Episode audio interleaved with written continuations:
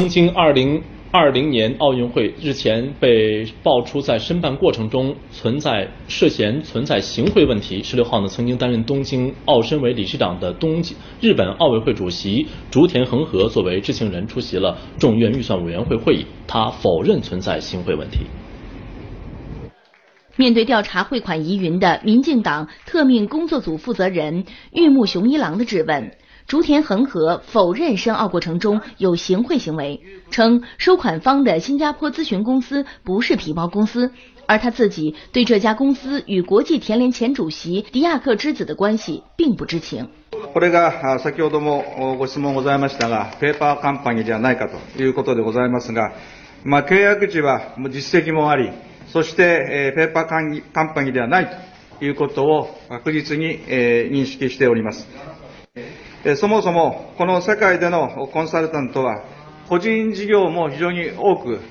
個人経営ですね、そして海外を回って活動することも多いため、自宅を会社として登記している例は珍しくなく、多くのコンサルタントもそのようにしております。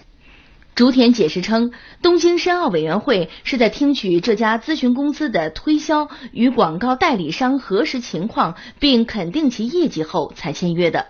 作为对申奥游说活动信息收集和分析工作的报酬，东京申奥委员会在二零一三年七月和十月分两次向该公司汇去约二点二二亿日元，约合人民币一千三百三十五万元。对此，民进党特命工作组负责人玉木雄一郎表示，这一事件现已遭到全世界的怀疑。他要求设立独立调查委员会对此事进行集中审议。据英国《卫报》日前披露，日本在申办2020年夏季奥运会期间，曾向新加坡的一个银行账户汇去一笔巨额资金，